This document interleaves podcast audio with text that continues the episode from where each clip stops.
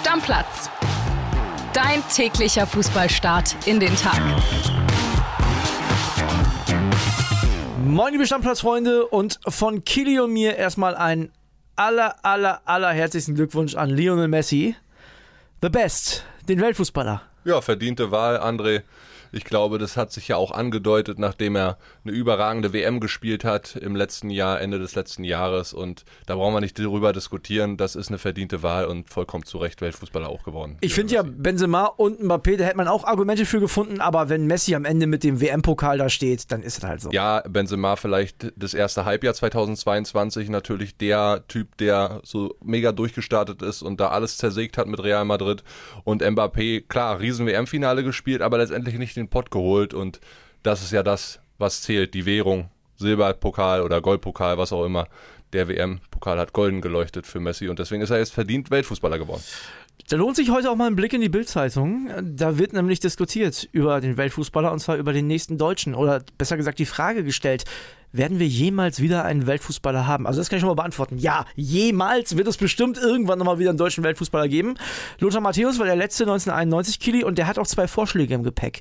Die können wir, glaube ich, ganz gut nachvollziehen, ne? Ja, Jamal Musiala und Florian Würz hat er jetzt genannt bei uns wobei ich das Potenzial eher bei Jamal Musiala sehe als bei Florian Würz. Und man muss ja auch mal diskutieren, was gehört denn dazu am Ende, um Weltfußballer zu werden? Reicht eine absolute outstanding Saison mit, sage ich mal, 25 Toren und 25 Vorlagen plus einem Champions League Sieg aus, um Weltfußballer zu werden?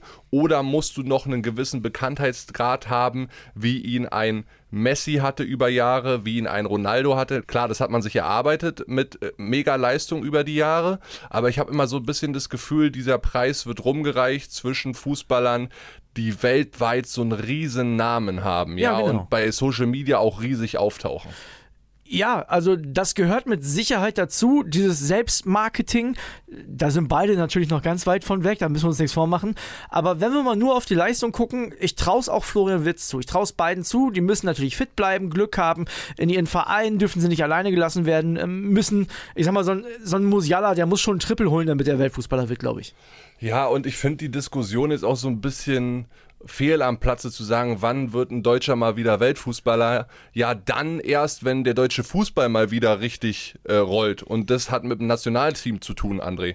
Also von daher, da, jetzt darüber zu diskutieren, ah, Florian Würz oder Jamal Musiala, wann wären die mal Weltfußballer? Alter, die sollen erstmal alle vernünftig Leistungen in der Nationalmannschaft bringen und dann kann man vielleicht darüber diskutieren. Aber mal angenommen, die Bayern werden deutscher Meister, holen den Pokal, gewinnen die Champions League, Musiala macht zwei Hütten im Finale. Meinst du, der hat eine Chance? Reicht trotzdem nicht. Reicht nicht, meinst du? Nee, glaube ich nicht. Gut, aber ich sag mal so, Cristiano und Messi sind, glaube ich, jetzt in den nächsten Jahren langsam raus.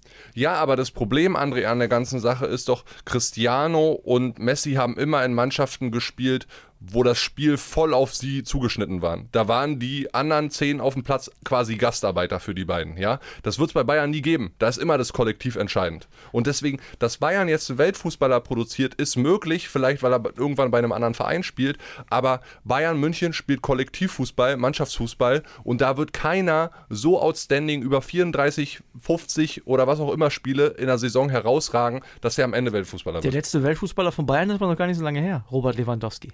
Der ja. hat zwar nicht den Ballon d'Or gewonnen, aber Weltfußballer ist er geworden. Ja, aber du weißt doch, was ich sagen will. Ja, klar, ich verstehe, was halt du meinst. Tore am Fließband äh, geschossen, war in vorderster Front. Und mittlerweile auch ein Standing, dass er in der Welt bekannt ist. Korrekt. Und das hat wahrscheinlich an Kilian Mbappé, um jetzt bei der nahen Zukunft der Weltfußballer zu bleiben, den anderen beiden auf jeden Fall voraus. Natürlich, Na? ganz klar. Müssen wir uns nichts vormachen. Also, interessante Diskussion. Äh, du hast gerade über Nationalmannschaft gesprochen. 2006 hatten wir da einen Teamchef, Jürgen Klinsmann, der hat eine Ära eingeleuchtet, muss man sagen, und das soll er jetzt woanders auch machen. Bisschen weiter weg. In Südkorea. Ja. Ja, warum nicht? Die Koreaner haben ja gesucht nach einem Nationaltrainer, nachdem Bento da entlassen wurde, nach dem WM aus.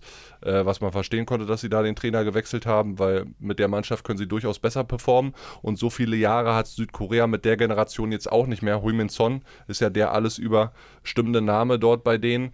Und Cleansey soll die jetzt für dreieinhalb Jahre coachen Minimum bis zur WM dann in Amerika, Mexiko und Kanada. Für Cleansey natürlich wahnsinnig interessant, weil er ja in Kalifornien lebt. Ist eine halbe Heim-WM für ihn? Ja, jetzt erstmal nicht, weil er soll laut äh, Verbandsangaben der Südkoreaner jetzt auch erstmal komplett rüberziehen nach Asien und da arbeiten.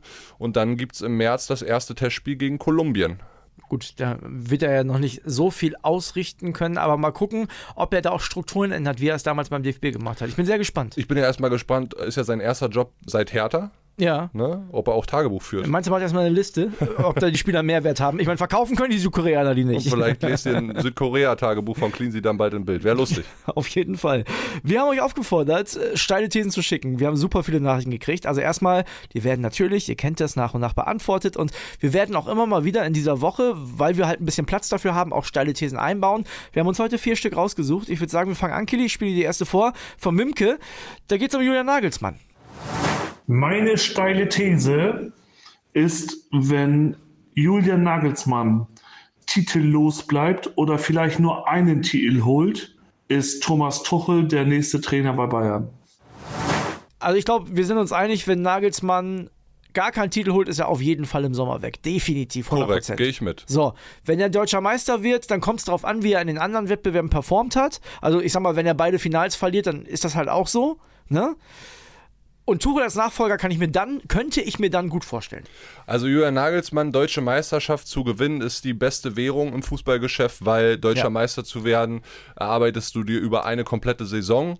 Von daher ist es der wertvollste Titel, den du jetzt für dich als Verein vielleicht gewinnen kannst. Klar, Champions League ist immer ein Ziel, aber davon sind so viele andere Faktoren abhängig, ob du da weit kommst. Ich sag mal so, wenn Julian Nagelsmann jetzt gegen Paris rausfliegt, wenn er im Pokal auch scheitert, jetzt im Viertelfinale, dann wird es eng um seinen Job, selbst wenn er deutscher Meister wird. Geschweige denn sage ich, ey, wenn im März die Bayern aus diesen beiden Pokalwettbewerben raus sind, dann glaube ich fast gar nicht, dass Julian Nagelsmann bis Ende der Saison wirklich auf der Bank sitzt, weil dann zieht Bayern vielleicht vorher schon die Reichleine. Könnte sein, könnte tatsächlich sein. Also, so ganz steil ist die These bei Misserfolg auf jeden Fall nicht. Wollen wir uns die nächste anhören? Ja.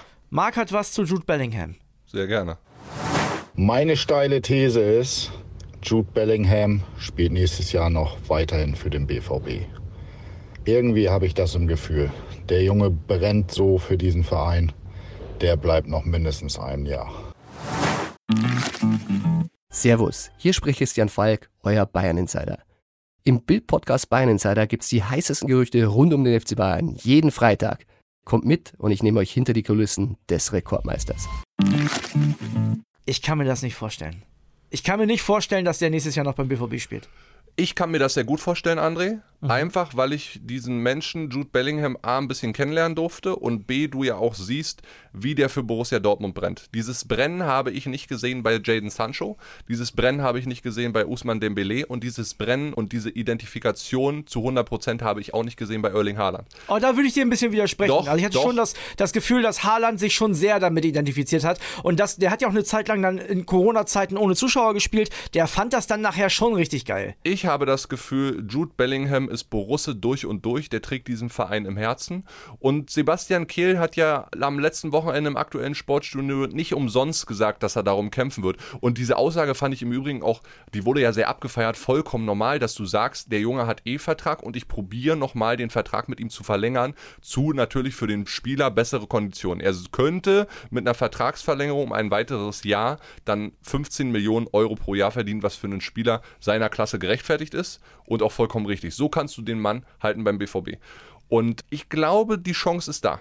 Ich glaube, dass er jetzt schon Stammspieler in jeder Mannschaft der Welt ist. Natürlich, André, das wäre, aber welcher Verein packt denn im Sommer 150 Millionen auf den Tisch? Das weiß ich nicht, aber es gibt Leute, die packen im Winter 300 Millionen auf den Tisch. Ja. Also, ne, ich glaube, dass das sehr, sehr, sehr wahrscheinlich ist, dass Jude Bellingham überhaupt gar nicht mehr im Sommer Natürlich ist es wahrscheinlicher, dass er wechselt, als dass er bleibt. Aber ich will mal den Verein im Sommer sehen, der 150 Millionen wirklich auf den Tisch legt, weil erst dann wird Borussia Dortmund auch schwach werden. Ich habe schon für so viele mittelmäßige Spieler so viel Geld über den Tisch äh, laufen sehen. Selbst bei den Bayern, die schon 70, 80 Millionen für Verteidiger bezahlt haben, die dann kaum Bundesliga spielen, weil sie ständig verletzt sind. Also 150 Millionen für einen 5-, 6-Jahres-Vertrag für Jude Bellingham wären sehr gut investiert. Ja, auf jeden Fall. Da, also, wenn Dann man dann auch die Briefmarke drauf und ab. Ja, und wenn man dann die Möglichkeit hat, als absoluter Top-Top-Club wie Real Madrid, Manchester City, ich glaube, zu den Bayern würde er gar nicht gehen, weil da bin ich vielleicht bei der Identifikation mit dir äh, dabei, dann sollten die Vereine das versuchen. Es gibt auch nur wenige Vereine, die dieses Ding stemmen können vom Paket her. Wie da kommt ja auch noch ein Gehalt dazu. Und das ist ein englischer Verein. Der wird nicht nach Spanien gehen, der wird nicht nach Paris gehen, der wird nicht in der Bundesliga wechseln. Bayern kann das erst recht nicht mit, dem, mit der Kohle finanzieren. Nee. Wenn, dann geht er nach England. Und da geht er entweder zu Liverpool, Chelsea oder Man City? Also ich habe jetzt Real noch nicht komplett abgeschrieben, aber ja, du hast natürlich recht, das muss ein sehr finanzstarker Verein sein. Nächste These. Und da zum Schluss nochmal, Real Madrid holt keinen äh, defensiv halboffensiven Mittelfeldspieler für 150 Millionen. Die geben sowas für einen Angreifer aus. Aber ja, das ist aber nicht ein, sondern es ist der. Es ist der. Es ist ein Junge, der ist Anfang 20, das ist der. Ja, okay. Nächste These. Christian hat eine für euch. Meine steile These ist, am letzten Spieltag gewinnt Union gegen Werder Bremen knapp und wird mit einem Punkt Vorsprung deutscher Meister. Weil wir wollen doch alle andere nackig sehen. Ich glaube, da müssen wir Christian enttäuschen. Wir werden mich nicht nackt sehen am Ende der Saison. Auf gar keinen Fall. Das ist ein schönes Traum-Szenario und ich glaube, dass du dir das auch schon ein paar Mal vorgestellt hast. Also nicht, wie ich nackt aussehe. Nee, ich will es mir gar nicht vorstellen. Sondern wie Union deutscher Meister wird, aber ich denke, das wird nicht passieren. Ja, aber die Wette redest du ja tot seit dem siebten Spieltag, als wir Ja. die gemacht haben. Und sie ist auch immer noch tot. Und, und, nein, sie ist überhaupt nicht tot. Die Wette ist da. Es sind drei Punkte Abstand. Alter, es kann alles passieren. Guck mal 2017 nach England, Leicester City. Junge, Ja, bleib mal nee. entspannt. Äh, Nein, weißt du, weißt du, was der ey, Unterschied das ist? Coolste ist? dass wir darüber immer wieder sprechen müssen, weil Union einfach gut performt. Das stimmt. Und ein bisschen Muffensausen hast du am Ende des Tages schon. Nein. Ey, es sind 22 Spieltage rum. Die Chance ist da, dass du hier einmal den Axel Springer Hochhausturm äh, nackig hoch und runter läufst, mein Freund. Aber soll ich dir sagen, was der Unterschied ist? Diesen Leicester-Vergleich habe ich natürlich in den letzten Wochen auch aufgehört. Weißt du, was der Unterschied ist? Da gab es einen Kanté, da gab es einen Mares, da gab es einen äh, Vardy in Topform, da würde ich Geraldo Becker sogar noch hinstellen. Da gab es so viele Leute, die richtig, richtig, richtig gut waren und später auch als Einzelspieler woanders sich durchgesetzt haben. Das sehe ich bei Union nicht. Ja, und bei Union gibt es einen Christopher Trimmel, einen Robin und Genau. einen Ami Khedira. Ja, mein Freund. Und die spielen in den nächsten Jahren nicht bei Dortmund, City und Paris. Das kann ich mir nicht vorstellen, ehrlich gesagt. Werden wir mal sehen. Aber, aber nein, nicht. ernsthaft, also das Kollektiv von Union bestimmt da natürlich alles. Und ich drücke ja fast schon die Daumen, dass sie in die Champions League kommen. Aber sag dir ganz ehrlich, deutscher Meister, ich kann es mir wirklich beim besten Willen nicht vorstellen. Sonst würde ich so eine Wette auch niemals eingehen. Es ist einfach schön, dass man dich damit noch ein bisschen catchen kann, mein Es, Freund. es ist einfach so. Eine habe ich noch. Eine habe ich noch und äh, die kommt von Markus. Da geht es um den Abstiegskampf. Liebes Stammplatz-Team, ich hau auch eine steile These raus. Und zwar, Schalke schafft am 6.5. gegen Mainz den Klassenerhalt und steht über den Strich. Die letzten drei Spiele gegen Bayern, Frankfurt und Leipzig sind nicht zu gewinnen. Deshalb müssen sie bis 6.5. den Klassenerhalt schaffen und am 6.5. gegen Mainz wieder fixiert. Also, dass Schalke 04 sich vor den letzten drei Spielen schon rettet nach dem Spiel gegen Mainz, halte ich auch für komplett ausgeschlossen. Die müssten ja jetzt fast schon alles gewinnen oder zumindest fast jede Woche punkten. Das wird nicht passieren. Ja, Derby-Sieg gegen Bochum, Derby-Sieg gegen Dortmund. Gab auch jemanden, der das rübergeschickt hat. äh, ja, glaube ich auch nicht dran. Also Schalke und alle Fans sind gut beraten, wenn man jetzt mal nicht äh, zu euphorisiert, wie es ja in besten Europapokalzeiten immer mal wieder war auf Schalke, sagt, ey, Halleluja, wir haben jetzt ein Spiel gewonnen und jetzt geht's aber richtig los. Nee, nee, nee, das war ein Abstiegskampfspiel-Duell und das wird's auch in Bochum sein. Wenn sie da gewinnen, verschaffen sie sich weiter Luft, was auch gut ist, aber danach kommt trotzdem noch ein Programm, wenn du Dortmund kriegst, also na, da droht schon wieder dann Klatsche. Ja, wo ich ein bisschen widersprechen will, also wo ich, widerspreche sogar bei beiden Sachen. Zum einen werden die sich da noch nicht gerettet haben, glaube ich. Und zum anderen widerspreche ich auch, dass ein Sieg nicht möglich ist in diesen drei Spielen gegen Frankfurt, Leipzig und Bayern. Weil erstens, wer weiß, wo die da international in den Wettbewerben stehen. Zweitens ist für den einen oder anderen vielleicht auch die Saison schon gelaufen zu dem Zeitpunkt. Das kann ja sein. Kann sein, dass Leipzig zum Beispiel schon sicher in der Champions League ist, aber nach oben nichts mehr geht. Also, dass Schalke dann gegen die nicht gewinnt, das sehe ich nicht. Ja, gegen Leipzig und Frankfurt mag ich das denen auch zutrauen. Gegen Bayern München gewinnt Schalke 04 auch die nächsten 50 Jahre nichts. Das ist meine steile These. Das kann natürlich sein, aber auch da haben wir Nee, schon das kann nicht nur sein, das wird so sein. Tut mir leid. Dafür ist der Klassenunterschied einfach viel zu groß. Aber wir Dass haben sie schon- denen mal einen Unentschieden abknüpfen, okay. Aber dass Schalke 04 gegen den FC Bayern München gewinnt, ohne dass ich jetzt Bayern München Fan bin. In München Alter, übrigens. niemals. In Allianz Nie Arena. in meinem ganzen Leben. Dann renn ich den Axel Springer Tower hoch, nackt und runter. Bayern, finde ich, hat dann auch schon mal gezeigt, dass wenn die durch sind, dann könnte man auch schon mal ein, zwei Spiele verlieren. Die Wette würde ich an deiner Stelle nicht äh, eingehen. Du bist ja gut durchtrainiert, ja. Mhm. Deswegen kannst du die Wette mal eingehen. Für dich ist es nicht so ein hohes Risiko wie für, für mich zum Beispiel. Ich renne das Ho- Hochhaus hier im Borat-Anzug. Mankini, hoch und runter. Wenn sie die diese Saison schlagen, Ja, okay, von wenn mir sie aus. die diese Saison schlagen, dann bist Okay, du Hand drauf, Hand komm. drauf, dann bist du im Borat-Anzug, bist du am Start. Da freue ich mich drauf. Das glaube ich aber auch nicht. Also ich glaube nicht, dass der FC Schalke in der Allianz Arena gewinnt. Also ihr merkt schon, wir sind hier in Diskussionslaune. Wenn ihr Bock habt, schickt noch die eine oder andere These rüber. Ist auf jeden Fall witzig. Ja, das macht echt Spaß, weil diese Woche kein Europapokal, wenig aktueller Fußball. Wir können da auch gerne mal über Themen diskutieren, die ihr euch so wünscht, wo ihr unsere Meinung, unsere Sichtweise zu hören wollt. Es war jetzt keine These rund um die zweite Liga dabei, da würde ich mir gerne nochmal eine wünschen, weil viele von euch haben natürlich auch gesagt, ey, ein bisschen mehr zweite Liga, Leute, und dem wollen wir euch auch entgegenkommen und wollen auch machen. Also gerne mal auch eine These zweite Liga zu einem Verein, den wir vielleicht nicht so oft besprechen. Von daher einfach mal aufs Stammplatz-Handy schicken oder uns halt bei Instagram, wie auch immer. Ja, und wenn ihr Bock auf aktuellen Fußball habt, haben wir gesagt, machen wir auch. Äh, den Hinweis gibt Serie A 1830 äh, Cremonese gegen AS Rom und das Turiner Derby, ne? The Zone 2045, Juventus Turin gegen FC Turin. Könnt Oh, das angucken. könnte man sich mal angucken. Kann man sich geben, ja. Ne, bisschen Gegneranalyse für die Freiburger, die an der Europa League auf Juve treffen, auf die alte Dame. So. Die würde ich mir mal angucken heute Abend. Und wer weiß, ne, trotz Punktabzug, vielleicht schafft es Juve tatsächlich noch nach Europa. Das wäre auch eine kleine Heldengeschichte, zumindest sportlich, weil äh, die Fußballer können ja an sich jetzt erstmal für diese ganze Aktion nichts. Ja, hoffentlich kriegen sie nicht nochmal Punkte abgezogen. So, wer, wer weiß. Okay, wir machen für heute erstmal Deckel drauf und hören uns morgen wieder. Also bis dann. Ciao, ciao. Hodio, ciao, ciao. Stammplatz. Dein täglicher Fußballstart in den Tag.